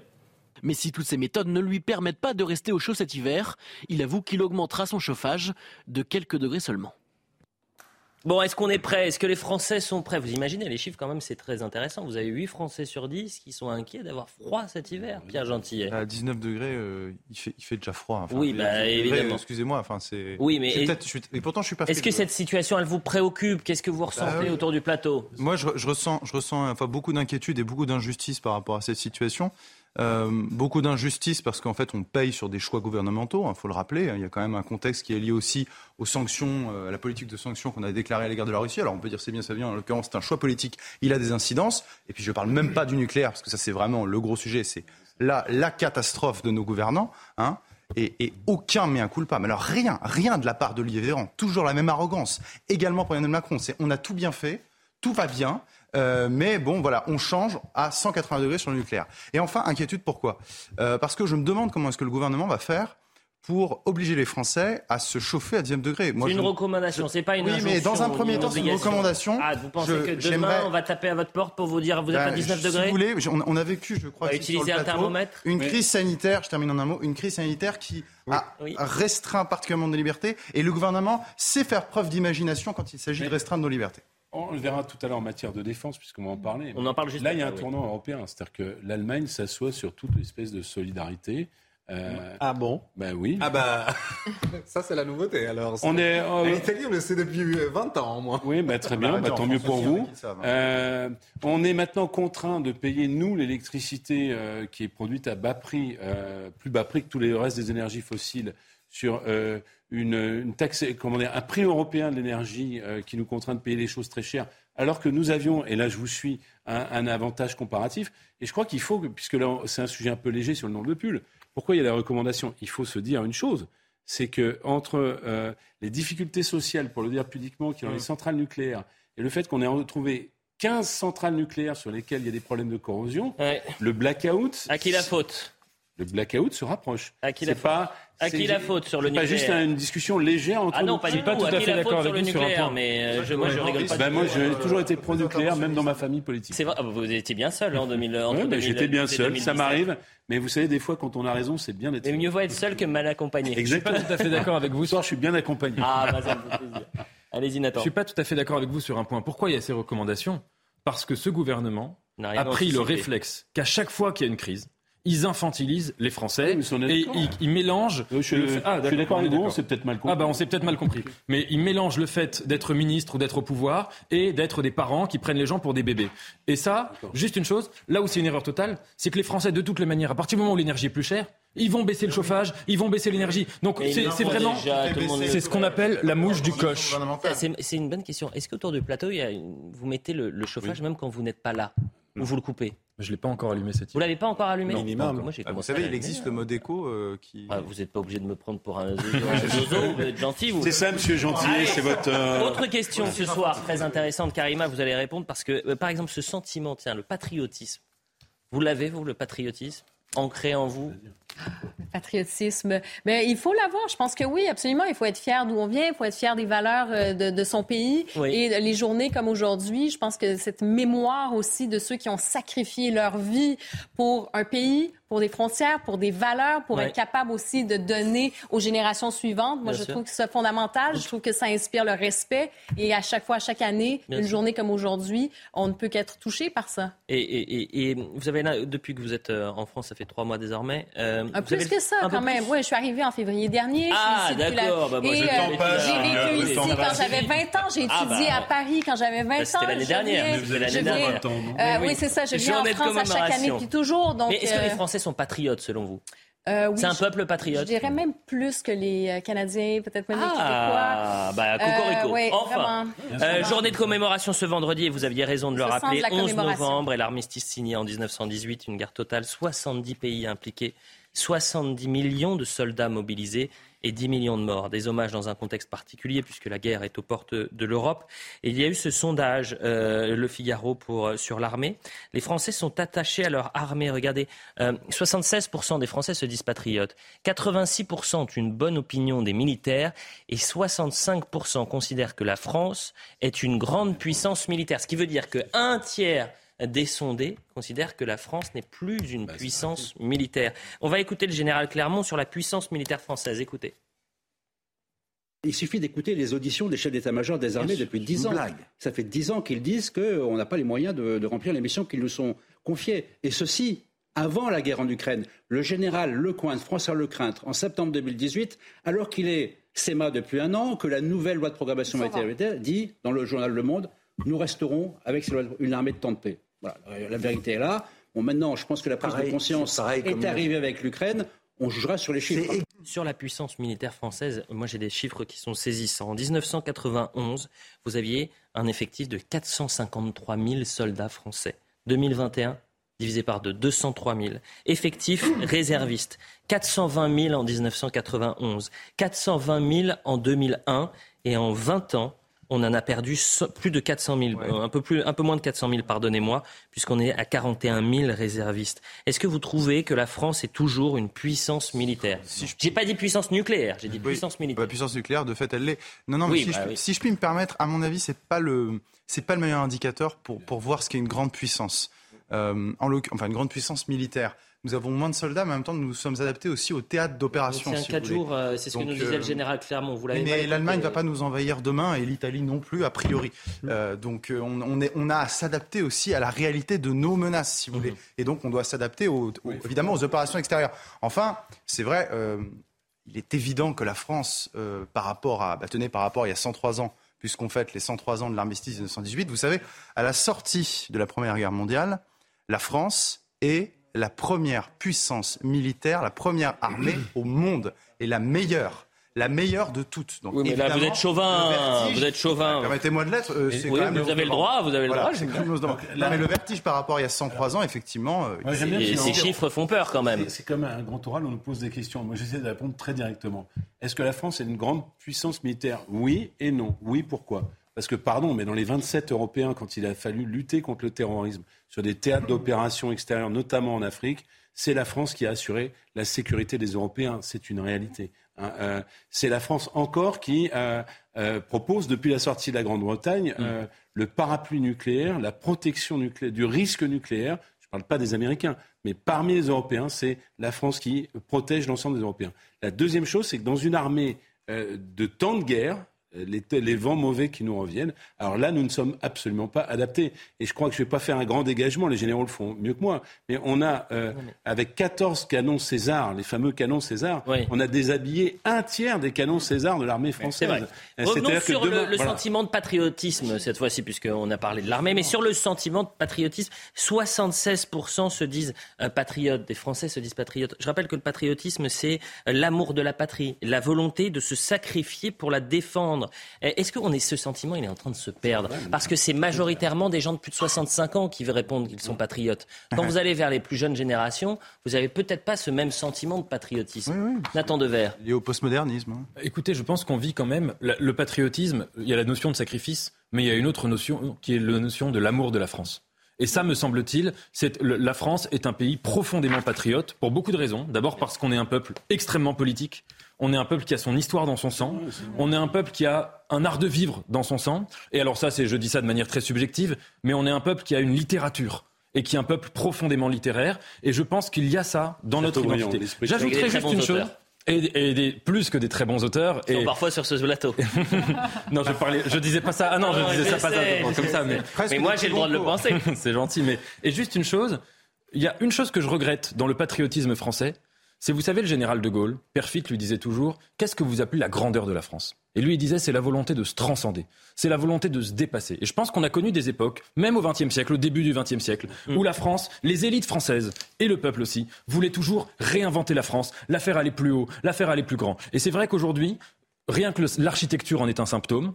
Je pense qu'on n'est plus dans cette logique de la transcendance et du dépassement, et ça, c'est dommage. Voilà pour cette petite euh, actualité aussi, une respiration plutôt. Moi, ça, ça me rassure de voir 76%, mais j'aurais aimé voir dans le détail. Euh, Oui. Les 20-30 ans, sont-ils patriotes Euh, Les euh, 15-18 ans, sont-ils... La gauche, la gauche, la gauche, la gauche Ça, ça est-elle serait intéressant patriote? aussi de savoir. Quand De- on ne se dit pas patriote, on se dit quoi? Le 25 Bah, c'est quoi? Mais je est-ce que ça va en Mais c'est typique de notre société postmoderne, parce qu'en fait, c'est ça le sujet. C'est Mhm. que je pense qu'effectivement, vous avez raison. Si on va vers les catégories plus jeunes, qui sont euh, plus individualistes que les, les plus âgés, hein, pour une fois que je dis du bien des, des plus âgés, euh, c'est parce que ça m'est déjà arrivé parfois de taper un peu, mais bref. Euh, en l'occurrence, je pense que notre société postmoderne véhicule des valeurs qui sont à l'opposé des valeurs patriotiques. Dans l'actualité également ce vendredi. Et je sais que dans Soir Info Week-end, euh, dans Soir Info hier avec Julien Pasquet et Karima, vous en avez déjà parlé. Sauf qu'il y a du nouveau dans cette enquête. Actualité très lourde puisqu'il y a eu une attaque au couteau à Bruxelles. Euh, le bilan est lourd puisqu'un policier a été tué dans des conditions assez euh, inquiétantes sur la menace terroriste et sur la manière dont on prévient cette menace terroriste. La polémique est en train de monter à Bruxelles puisque le profil de l'assaillant se dessine. Il s'agit d'un ancien détenu radicalisé qui avait proféré des menaces le matin même contre la police et réclamé des soins psychiatriques et en fait il avait été relâché. Euh, retour sur les faits avec Geoffrey Defebvre et on est en direct avec Claude Moniquet qui est notre spécialiste sécurité en Belgique qui va tout nous expliquer. Mais d'abord le, le sujet, le retour sur les faits. 29 ans. C'est l'âge du policier belge poignardé par un individu hier soir près de la gare du Nord à Bruxelles. Il est un peu plus de 19 heures quand un homme s'avance vers deux policiers en patrouille et les attaque. Des renforts sont appelés, mais l'assaillant a le temps de porter des coups de couteau au cou du premier agent et de blesser le second au bas-ventre. L'individu est ensuite neutralisé, blessé par les forces de l'ordre belges. Les deux policiers et l'agresseur sont transportés à l'hôpital où l'un des agents succombe à ses blessures. Plus tôt dans la journée, le suspect se serait présenté à un commissariat déclarant vouloir commettre un attentat et s'attaquer à des policiers. Sous la supervision d'un magistrat, un examen psychiatrique est réalisé et l'individu est relâché sans mise en garde à vue ou placement en observation psychiatrique. Le suspect était fiché comme extrémiste potentiellement violent. Le parquet fédéral belge a ouvert une enquête pour suspicion de motifs terroristes. Claude Moniquet, merci d'être avec nous. Et déjà hier, vous étiez avec Julien Pasquet dans Soir Info Week-end. Vous avez donné les premiers éléments sur cette euh, attaque. Est-ce qu'on peut parler d'une attaque terroriste? Est-ce que euh, aujourd'hui à Bruxelles, on parle d'attentat oui, tout à fait. D'ailleurs, le, parquet fédéral, qui est l'équivalent du parquet antiterroriste pour la France, a été saisi de l'enquête dès, hier soir. On est en face donc d'un individu qui est connu, qui est fiché comme euh, extrémiste potentiellement dangereux et violent depuis 2015, qui, qui est un ancien d'études droit commun, qui a été poursuivi entre autres pour avoir agressé un agent pénitentiaire et qui appartient à un milieu familial qui est décrit comme extrêmement radicalisé.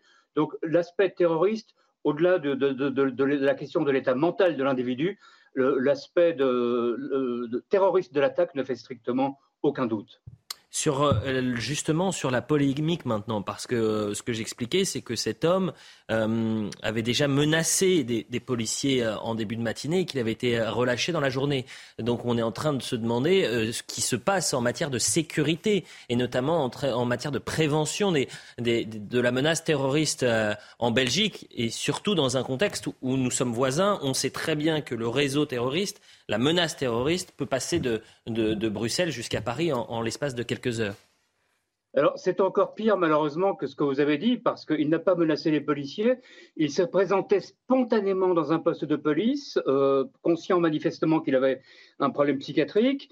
Il a euh, décrit son état d'esprit comme étant celui d'un homme qui voulait commettre un attentat et qui voulait frapper la police, et il a demandé expressément à être interné.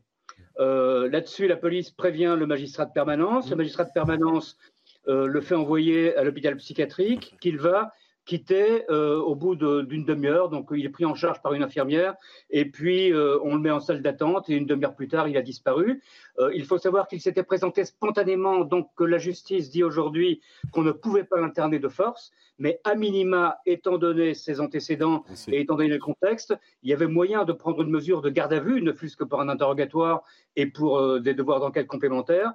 Et les magistrats n'ont manifestement, malgré l'insistance des policiers, les magistrats n'ont manifestement pas jugé que c'était nécessaire. Une dernière question, Claude Moniquet, parce que euh, vraiment vous ne vous rendez pas compte, mais autour du plateau, tout le monde est sidéré. On n'arrive pas à croire l'enchaînement euh, dans cette affaire. Est-ce qu'aujourd'hui c'est un scandale d'État? Est-ce que la responsabilité des dirigeants est déjà mise en cause? Est-ce que des têtes vont tomber?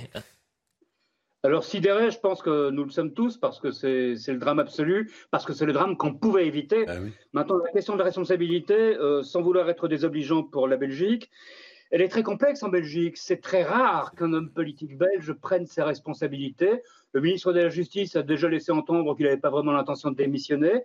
Des syndicats de policiers demandent sa démission. Et lundi, il y aura au Parlement un débat d'urgence des commissions de l'Intérieur et de la Justice, devant lequel le ministre de la Justice et, la ministre de l'Intérieur s'expliqueront. Et là, on, en verra, on verra plus.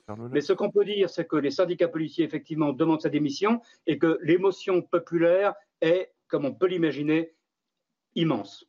Une, toute dernière chose, vraiment très rapidement. On peut parler d'attentat aujourd'hui ou pas, euh, Claude Méniquet? On peut parler, bah, avec le profil de l'intéressé, ses antécédents. En vue des faisceaux d'indices, on peut parler d'attentat. Oui. Merci beaucoup euh, Claude Moniquet, tour de table, c'est saisissant ce qui s'est passé et même inquiétant parce qu'on imagine qu'il y a une coopération euh, Belgique, et France sur la menace terroriste et on se retrouve avec des situations ubuesques aujourd'hui. Nathan. Bah, cette affaire est hallucinante et si vous voulez ma réponse, je trouve que c'est un scandale d'État mais absolu. Euh, euh, d'abord, c'est extrêmement rare que euh, quelqu'un qui va commettre un attentat vienne, prévenir la police. Si vous voulez, c'est complètement délirant que dans ces circonstances, il ait pu échapper. Et alors, en effet, c'est un scandale d'État. Il faut regarder les responsabilités en face. Et je trouve ça sidérant qu'il ait été, donc manifestement, les policiers, moi j'avais regardé ce qui s'était passé, les policiers ont compris qu'il y avait quand même une menace, puisqu'ils l'ont emmené à l'hôpital psychiatrique. Oui. Alors, il faut quand même se poser la question de savoir ce qui s'est passé dans cet hôpital, quels diagnostics ont été faits, comment se fait-il qu'il ait pu sortir. Donc, c'est un scandale d'État absolu. Et il faut que tous les responsables prennent, enfin démissionnent, je pense, parce qu'il y a un policier qui est mort. alors que c'était une mort qui était plus évitable que n'importe quelle mort. C'était presque un cas d'école, quoi. Quelqu'un qui dit qu'il vient commettre un attentat, bah on le laisse pas sortir quelques heures plus tard. C'est absolument hallucinant. Matteo Ghisalberti, sur la menace terroriste en Italie, c'est une menace qui est prise très au sérieux également ou pas? Oui, et naturellement, il y a, on travaille dans, la, dans un réseau européen et mondial d'ailleurs pour lutter contre le terrorisme. Et c'est pour ça aussi que d'ailleurs, euh, il y a quelques années, en Italie avait été euh, tué l'auteur de, de l'attentat à Berlin de, de, de jour, quelques jours avant Noël à Berlin. Oui. Euh, et il était arrivé, il, on l'avait retrouvé en Italie, il avait été tué par les forces de l'ordre. Euh, lors d'un contrôle. Euh, c'est très important, je pense, effectivement, cette, de, se poser des questions euh, entre voisins. Et c'est pour ça aussi que je reviens un peu à ce que je disais tout à l'heure. J'ai trouvé un peu disproportionnée la réaction du ministre de l'Intérieur français pour l'histoire de, de, la Ocean Vikings, alors que l'Italie aussi euh, travaille main dans la main avec la France pour éviter des problèmes comme celles qu'on a connus dans ce pays, malheureusement. François Je ne vais pas commenter les faits eux-mêmes parce que je partage un peu la sidération de ce plateau, mais plutôt euh, l'arrière-plan de ce qu'est la Belgique. D'un côté, la Belgique, puisque vous parlez de coopération européenne, tout le monde a vu le film Novembre, mm. euh, a été quand même assez efficace dans l'arrestation de la cellule belge, qui est en fait la cellule du Bataclan. Euh, donc on peut dire que la Belgique est efficace. De l'autre côté, on a quand même une situation de fait de séparation dans le quartier de Molenbeek ça a été dit, manifestement les choses ne sont pas arrêtées. Et moi j'ai vu avec une certaine sidération la manifestation du Hamas qui est classée organisation terroriste devant les institutions européennes. Et, un type de manifestation qu'on peut comprendre dans le contexte de Gaza, mais qu'on ne peut pas comprendre dans la capitale de l'Union européenne, avec des gens qui étaient masqués, euh, etc. Mais il y a quand au moment de l'arrestation de Salah Abdeslam, moi, je, je, ne fais pas d'ingérence, mais il y a quand même une forme de tolérance sur l'ordre public parce que c'est un sujet d'ordre public en Belgique. Euh, qui, qui, existe en Belgique, une forme de tolérance, et qui, pour le coup, on n'est pas géniaux, bien sûr, il y a aussi des problèmes en France, mais euh, je pense qu'une telle manifestation ne serait pas possible en France. Mathéo, il y a peut-être aussi des, des, problèmes de communication parce qu'il y a une séparation euh, qui est institutionnelle. Ah oui, c'est sûr. Il y a un problème d'État. Entre les communautés et entre euh, aussi les, différentes instances. Autorités, exactement. Et c'est pour ça que je comprends.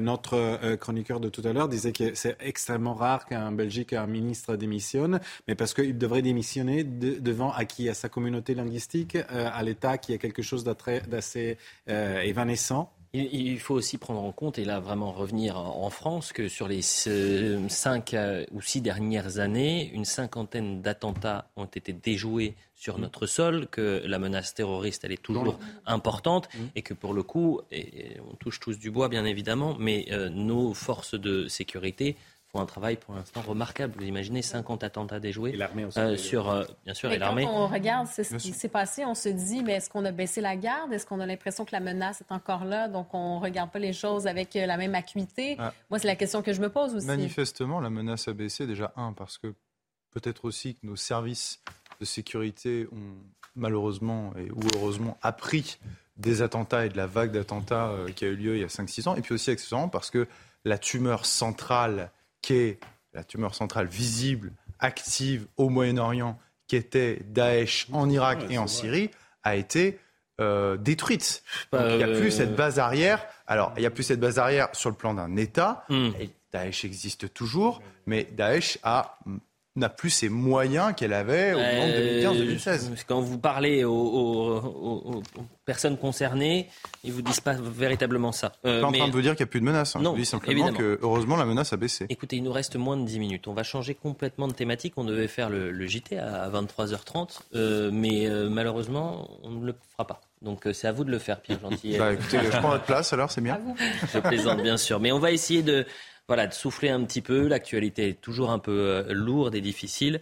Donc on, va parler des, taxis aériens. Je ne sais pas si vous avez vu ça. Des taxis volants. C'est pas une blague ni un rêve. C'est très sérieux. L'œuvre d'une start-up allemande euh, qui est sur euh, le coup et avec l'appui de, du groupe ADP et de la RATP. L'objectif, il est très simple. C'est qu'en 2024, pour les JO de Paris 2024, vous puissiez prendre le taxi volant pour vous rendre, par exemple, euh, au Stade de France. Voyez le sujet de Somaya Labidi. Des journalistes en nombre, comme pour une avant-première, sauf que la star du jour semble sortir tout droit d'un film de science-fiction. Le Volocity, l'hélicoptère que vous voyez maintenant derrière moi, est un hélicoptère biplace avec 18 moteurs et 9 batteries et il est conçu comme un hélicoptère de transport urbain. Sauf qu'il fait 4 fois moins de bruit qu'un hélicoptère classique, qu'il est moins coûteux car électrique et qu'il permet un gain de temps considérable en cas d'urgence médicale. C'est un travail que nous avons engagé désormais avec la PHP pour euh, identifier les grands cas d'usage, le cas d'usage du transport euh, de greffon, de sang, euh, le cas d'usage de transport médical, et puis lorsque cet appareil aura été adapté pour accueillir un patient avec un médecin, le cas d'usage du transport de personnes. Toutefois, Volocopter, la start-up allemande à l'origine de ce bijou de technologie, vise dans un premier temps le transport de passagers, à l'instar des taxis classiques. La vitesse est d'environ 90 km/h et au début nous volerons plutôt autour de 20 km/h. Nous pourrions parcourir une distance plus élevée mais nous devons prendre en compte des marges de sécurité et donc nous commencerons avec des itinéraires qui seront de l'ordre de 20 km. Soutenue par les aéroports de Paris et la RATP, l'entreprise souhaite entrer en exploitation pour les JO 2024. Mais avant de voir des taxis volants en région parisienne, il lui faudra obtenir la certification de l'Agence européenne de la sécurité aérienne. Juste prix, titre de transport, combien pour euh, le taxi volant? Ah. Juste prix. Ça dépend quel trajet. Pour un trajet? Oui, le trajet. 150 euros. Ouais. 150, c'est moins. C'est moins C'est moins C'est Les plus. mototaxis, c'est ce prix-là. Hein. 130 C'est moins. 120 Et combien de moins. temps Mais c'est quel trajet Ah, attends, un Mais c'est quel transport. trajet Combien? 200. Non, c'est moins, on est à Ah, 100. pour quel trajet? Bon, 80 euros, allez. Un Un titre de transport, c'est nos confrères du Parisien Ah. qui ont fait tout un article là-dessus, d'ailleurs je vous invite à le lire. Un titre de transport avoisinerait ce prix. Combien? 115 C'est moins. 80 113 C'est moins. Non, c'est moins, c'est moins. Ça doit être 70 euros Non, c'est près. 110. Vous Ah, avez mis 10 euros. trop de Ah, temps. Vous avez mis trop de Bon, qui voudrait Ça vous fait rêver, ça, le, Bah, taxis Hier soir, pendant la grève, là, oui. Évidemment. Enfin, je veux dire, non, mais toute personne qui habite dans Paris et qui prend la voiture à Paris rêve de ce genre de taxi. Mais moi, le premier, je le prendrais évidemment avec, avec parachute. Avec parachute. Mais non, non, mais quand il s'agit d'aller d'un bout à l'autre, euh, Avec parachute, vous ça êtes. Franchement. de sauvetage. Karima, vous pourriez le prendre ou pas? Oui, je pourrais le prendre pour l'essayer, mais Non, entre vous et moi, on sait que c'est- c'est quand même une espèce de coup de com'. Ça va être euh, pour des usages très précis, euh, usage Bah, médical, vous- usage on était en train de rêver, vous nous cassez nos Ah non, rêves. mais j'allais dire, c'est vrai que ça répond euh, quand même à une aspiration, je pense, le Oui, rêve de l'être humain de voler. Icar. Non, mais en fait, vous savez quoi On est dans Star Wars, en fait. Ah oui, Voilà, non, le, point, le point c'est que Star Wars, on est à quand on regarde les, vie- les vieilles revues, quand on était jeune, Science et Avenir, etc., Ouais. il y avait toujours les représentations de l'an 2000. vrai, quand et, on- et- et les représentations de l'an 2000, il y C'est avait, des autoroutes comme on ça. pouvait téléphoner comme ça, et il y avait le visiophone. C'était une machine énorme comme ça. Maintenant, le visiophone, François. Calfon, Eh bien, il y avait ces fameux taxis volants, et on s'est toujours dit, en 2000, il n'y a pas de taxi volant, c'est oui. quand même déçu. Mais moi, eh je- bien, ils Ah, arrivent. Et je sais pourquoi ils arrivent. Et c'est grâce à votre, euh, à votre amie Anne Hidalgo, la Ah. nouvelle taxe foncière. Ah, ça va- ça décoller à Paris. Elle aura tellement d'argent qu'il y aura Ça même va des décoller, ça va fusées. décoller. Fusées volantes. Il nous reste moins de décolle, 5 elle décolle, minutes. Moins de décolle. 5 minutes Vous et un dernier thème, et je sais qu'on va le traiter demain plus longuement. Vous avez un sondage qui est formidable. Sondage IFOP et Jean Jaurès. On apprend que les Français ont de plus en plus la flemme. Oui, la flemme. L'étude a été menée par Jérôme Fourquet, directeur du département opinion et stratégie de l'entreprise IFOP. Jérémy Pelletier, également directeur de la fondation Jean, Jean Jaurès. Les Français sont de plus en plus flemmards. 30% des sondés déclarent être moins motivés qu'avant. 40% chez les 25-34 ans 40. et 21%, 40% chez les plus de 65 ans. Est-ce que nous sommes un pays qui devient de plus en plus flemmard? Matteo, Ghisalberti, Oui, c'est à vous de nous Non, je pense euh, que pas vraiment. bah, le- euh, les chiffres sont là, vous avez quand Oui, même laissé oui, les chiffres mais d'ailleurs. vous C'est fascinant. Si je pense à l'Italie, je pense qu'on est devenu flemmard de participer au championnat du monde de foot. Ah oui, mais, c'est- Ah ouais. mais sérieusement, sur le fait que le, le goût à Non, mais il y a un l'effort, vrai- c'est l'envie pas- de se vous avez- bouger, de vous se- avez totalement raison, Elliot, de parler de ce sujet. C'est-à-dire qu'au moment de la crise sanitaire, on était tellement peu, on était deux, euh, un peu plus, à, à dire attention, ça va avoir des catastrophes terribles et irréversibles. C'est un mécanisme très simple d'habituation. Quand vous dites à des gens pendant plus d'un an de rester chez eux, de télétravailler, de ne plus sortir, de ne plus s'habiller pour sortir, de rester en pyjama, etc. Nathan, il y a un autre mot qui n'a pas été prononcé. C'est pas. Moi, c'est pas flemmard. Non, c'est déprimé. Derrière le- C'est Merci. fainéant. C'est des Je dépressions. pense que Non, non, mais c'est il y a- la dépression. La Il y a la grande dépression et puis il y a aussi cet objet-là qui est terrible. Ah oui, oui, tout à En- dans le monde urbain, bah, j'ai la flemme. Hein, Oui. J'appuie sur une application et pour à peine plus cher qu'en magasin, on m'amène mes courses. vous avez- J'ai la flemme. Et, et, allez-y, donc, allez-y, François, parce que là, vous j'ai la flemme et on m'apporte à manger à la maison. Vous avez compris. Regardez, Voilà, conséquence ça, de la flemme. Les cinémas affichent une baisse de 34%. J'ai la flemme, Netflix ou Voilà. d'autres plateformes. Ou Canal+, bien évidemment. Canal+. Canal+. Pardon, Ouais, Canal. pardon. Je- C'est eu le temps de réfléchir aussi, de se poser la question je cours, je cours, mais je cours pourquoi Et aussi la qualité, la qualité médiocre du cinéma français aussi, il faut le dire. Demande, parce qu'en ville, Pardon. effectivement, on pourrait se dire, bon, c'est pratique de se faire livrer les courses, mais quand tu habites en Provence, c'est pas toujours le cas. Les Sur le- Français qui sont de moins en moins motivés, les jeunes d'aujourd'hui mettraient 90 secondes de plus à courir le 1600 mètres qu'il y a 30 ans. Vous Pas imaginez concerné. Bah, vous n'êtes pas Oh, concerné. et il faut, il faut remettre le service national, je ne vois que ça. Mais à, l'époque, il y avait, des- je, je suis désolé, mais à l'époque, il y avait déjà, à l'époque de la crise sanitaire, il y avait déjà des études qui montraient notamment sur les jeunes qu'ils avaient des capacités respiratoires. On découvre moins. la Lune. Donc ce phénomène de dépression, ce phénomène d'affaiblissement, il y a des responsables, Ah oui. ceux qui ont soutenu, ceux qui ont mis en place les politiques Enfin, sanitaires. pas que Vous ça. pensez que c'est le, Si, le si, Covid si. qui a changé la donne qui a aggravé des tendances de l'époque. La question de l'addiction aux écrans, c'était déjà un risque. Mais la politique sanitaire aura euh, surfé là-dessus, aura intensifié ces mots, et il, ça, ça a créé évidemment des sacrifiés. On le voit. On découvre la Lune, là, en fait, avec ça. Bien sûr. Je veux dire, c'est évident que ça allait arriver, que ça aurait Mais des c'est effets aussi la, puisqu'on on a un auteur parmi nous, pas qu'un seul d'ailleurs, Mm. mais c'est aussi la perte de la lecture. hein. Euh, Et d'une certaine manière, quand euh, les formats livres ou même les formats d'articles longs, euh, eh bien les gens euh, ils renoncent rapidement à cause des 140 signes de Twitter, à cause de nos plateaux télé où finalement notre intelligence est tellement là qu'il, euh, que ça leur fait l'économie d'un livre. Et surtout du côté gauche du plateau. C'est la tête qui enfle, vous voyez, que, attendez, 19, 19 degrés. Continuez Ouais. le débat parce que avec Ouais. 19 degrés. On va voir. Continuez. Non, mais parce Eh ben, on continue sur le bien. Ah oui, voilà. Sans Elliot, on est seul. hein. Mais non, mais je me prépare parce que comme Ah, ça y est. Ça, ça, ça, ça, j'ai récupéré la, la- la cette doudoune doudoune. de Nathan Dever, comme on va partir. 19 degrés, c'est à la maison, hein. c'est ça la Ouais. préconisation. Oui, mais Il faut dormir nous avec reste, maintenant. reste une minute, c'est ça d'émission. là, vous partez Si je en comprends bien, en si je taxi, comprends bien, il faut J'essaie qu'à de votre prochaine émission, on arrive sur votre Euh, plateau avec un qu'en pull. là. novembre, en novembre, on commencera l'émission comme ça. Bonjour à tous. Merci d'être avec nous pour Soir Info. Plus sérieusement, c'était un plaisir d'être avec vous. Merci, merci à Vous Je sens que vous allez partir pour euh, deux heures faire du ski sur une... Ah bah là, avec la doudoune Grâce de au taxi. Grâce au taxi pas volant. montrer la marque. Faut pas montrer la marque. Mais avec la doudoune de Nathan Dever, c'est vrai que je peux aller faire du ski. Merci à tous. C'était un plaisir. Je vais remercier tout le monde. Merci. Alors attendez. Nicolas Baillet, David Tonnelier, Nicolas Molière, Robin Servet, Laura Tapiro et Coralie Delaplace. 19 degrés à la maison. Faut se préparer. hein. Sur le plateau, vous Et attendez, c'est devoir mettre 19, 19 attendez Nathan, c'est 19 pour l'instant. Et ça veut dire quoi? Ça veut dire que demain, pour nous annoncer peut-être moins. Ne, ne soyez pas excessif. Mais attendez, qu'est-ce que Vous vous êtes un homme de raison, vous On êtes un homme de raison. Je propose Allez. qu'on mette en place un pass thermique. Ah, de- c'est un déjà pass pensé, c'est thermique. déjà pensé. Écoutez, un pass thermique, ça y est, c'est parti. Merci à tous. On se retrouve demain pour ça se dispute et euh, soir info week-end bien évidemment. Vous pouvez revoir cette émission avec ou sans doudoune sur CNews Replay. À demain.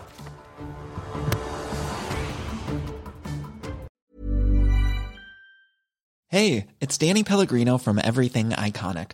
Ready to upgrade your style game without blowing your budget? Check out Quince. They've got all the good stuff shirts and polos, activewear, and fine leather goods, all at 50 to 80% less than other high end brands. And the best part? They're all about safe, ethical, and responsible manufacturing. Get that luxury vibe without the luxury price tag.